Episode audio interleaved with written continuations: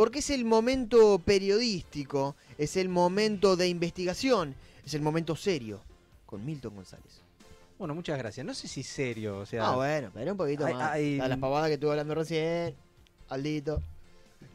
Y bueno, porque pasa que volvió Aldo y ya está.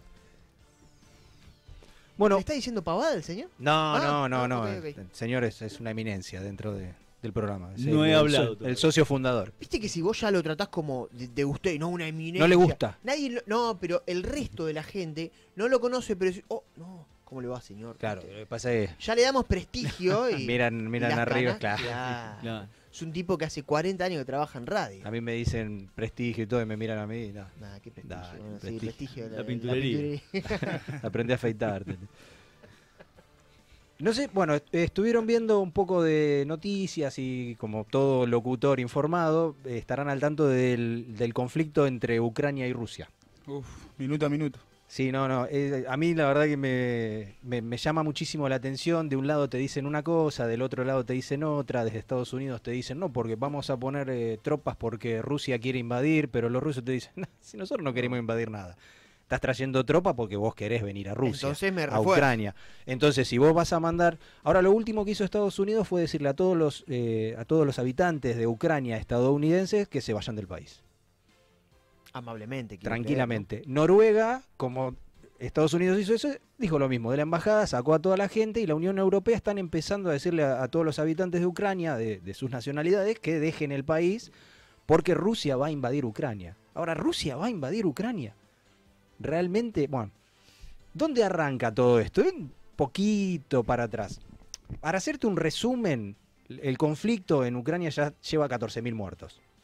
O sea, es, es complicado. Y desde 2014 eh, está la guerra del Donbass, se puso un poquito más intenso, pero arranca un poco antes. En el siglo IX, entre el siglo IX y el siglo XIII, Ah, un poco antes. ¿no? sí, sí, sí. Bastante. Ucrania formó parte del Rus de Kiev. ¿Qué era el Rus de Kiev? O sea, lo que hoy conocemos como Rusia, que antes fue la Unión Soviética, que antes fue la Federación Rusa, bueno, fue el Rus de Kiev. Bien. O sea, de ahí viene el nombre de Rusia, del Rus de. Kiev.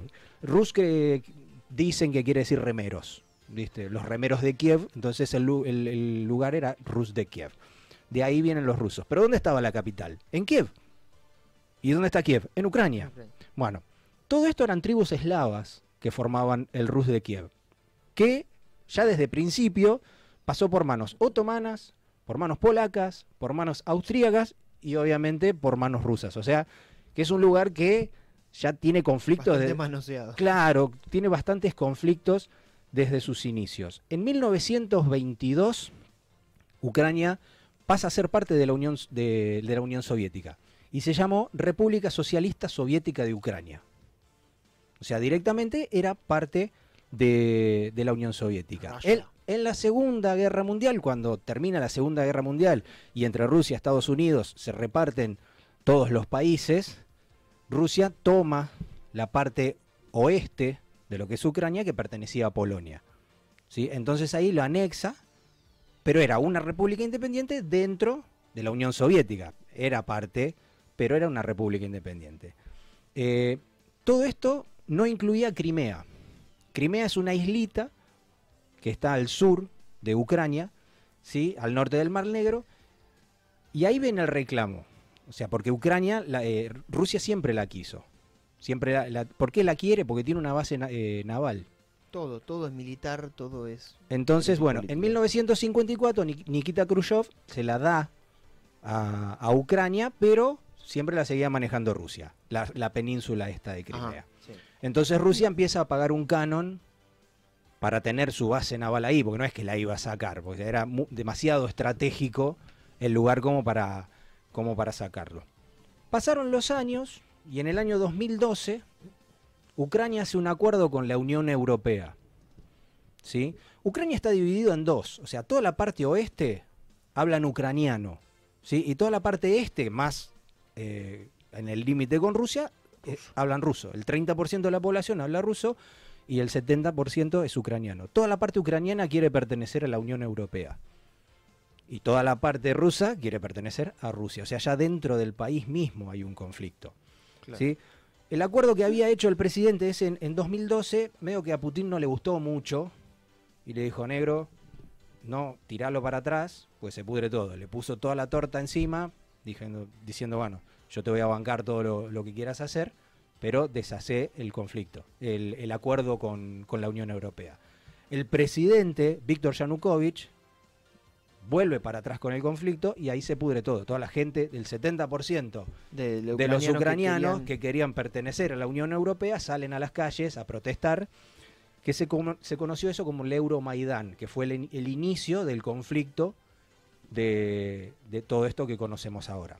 ¿Eso en qué año fue? 2014. 2014. O sea, 2000 2013 em, eh, rechaza el, el- el acuerdo. 2014, y digamos, fue la revuelta donde la 2014, gente claro. salió a la calle. cerca de 100 muertos tuvo esta primera revuelta que, que hubo ahí y Yanukovych tuvo que irse directamente porque se le había En helicóptero. Sí, más o menos. y se fue a Rusia. En, en todo este despelote, Rusia aprovechó y se fue a Crimea. Y agarró Crimea. Puso soldados eh, encubiertos, qué sé yo, pero eran todos prorrusos. Y, agarran, y toman Crimea. Convocan un referéndum de independencia y el referéndum lo ganan por el 96%. Un número que te, que te lo dejo ahí, pensa vos lo que, lo que quieras. Después de todo esto, el G8 expulsa a Rusia. Ya, y- y- Por lo de Crimea, no. por, por todo este conflicto Ah, de Yanukovych, conflicto el, el- el invadir Ucrania, y, y lo expulsan del G8. Eh, según Putin, Crimea siempre les perteneció, o sea, era como que la habían recuperado. Eh, es como nosotros acá con las mal, nosotros, mira lo que dije, Argentina con Me, me gusta, Sí, me sí. gusta, me gusta. con- sos no, hermano. ese sentido con de la- pertenencia. Eso, con las. Malvinas, eh, que siempre pertenecieron a Argentina, para Putin Crimea siempre perteneció a, a Rusia. Y es donde tienen ahí en Sebastopol la, la base militar. Mm. Un millón y medio de desplazados dejó, dejó todo este conflicto. Y encima, no sé si se acuerdan ustedes, el, el avión de Malaysia Airlines, que directa, un, un misil ruso Sí. lo bajó y todavía no se sabe cómo. Sí. Los rusos dicen que fue un avión que iba al lado y eh, investigaciones un poco más serias Que lo bajaron. que lo- eh, claro, que fue un misil de tierra-aire que lo bajó. Ahora, ¿cuál es el problema? Estados Unidos quiere estar en Ucrania, ¿por qué? Estados Unidos y la OTAN, con todos los países pertenecientes, porque está al lado de Rusia. Es un lugar extremadamente estratégico. Una cosa es tener misiles nucleares a 2.000 kilómetros y otra cosa es tenerlos ahí en Ucrania a 700 kilómetros de Moscú. Ahora, hay un dato que se conoció hace un tiempo que a mí es el que me hace más ruido y para mí ahí está el punto de conflicto. Burisma. ¿Sí? Burisma es la empresa, es la compañía de gas más importante de Ucrania. Rusia está construyendo un gasoducto directo hacia Alemania. Todo el gas de Rusia hoy en día pasa por Ucrania. El, el gas de Rusia que va hacia Europa, que va a Alemania primero y después se reparte en toda Europa, pasa por Ucrania. Pero Rusia está construyendo su propio gasoducto. Entonces lo dejaría sin poder de negociación a Ucrania. Cuando, fue, cuando empieza este conflicto en 2014, la construcción de ese gasoducto se paró. O sea, no están haciendo el gasoducto de Rusia a Europa. Sigue pasando por Ucrania. Por Ucrania. ¿Quién fue el presidente de Burisma hasta hace dos años? Un señor llamado Hunter Biden, ¿Hermano? hijo ¡Epa! de el presidente de los Estados Unidos. Mirá el gas que viaja por Ucrania representa 2 mil millones de dólares al año. Y el hijo de Joe Biden, el amigo Hunter, igual Hunter, llamante llamarte Hunter, eh, lo mejor, o sea, el cazador Biden, eh, es lo mejor. Para mí, o sea, todo el, eh, la geopolítica y toda la ubicación y todo queda un poco de lado cuando tenés un negocio tan animalesco como esto. Estuvo investigado por malversación de fondos, Hunter Biden se fue hace dos años, ahora hay otro, pero el conflicto estaba en ese, en ese momento. Mirá vos. Es más, Hunter Biden tuvo que, eh, no pudo hacer campaña con el padre por estaba conflicto de intereses. Claro, claro. Eh, claro. No podía apoyar la campaña del padre porque estaba con, con Pero este quizá en- problemita. Por abajo algún dinerillo. Qué raro la gente del norte, ¿no? Ahí en todos lados. Por eso yo no, no Presente, quiero ¿eh? ser ni pro yankee, ni pro ruso, ni nada, pero te lo tiro, vos pensás lo que quieras y después me contás.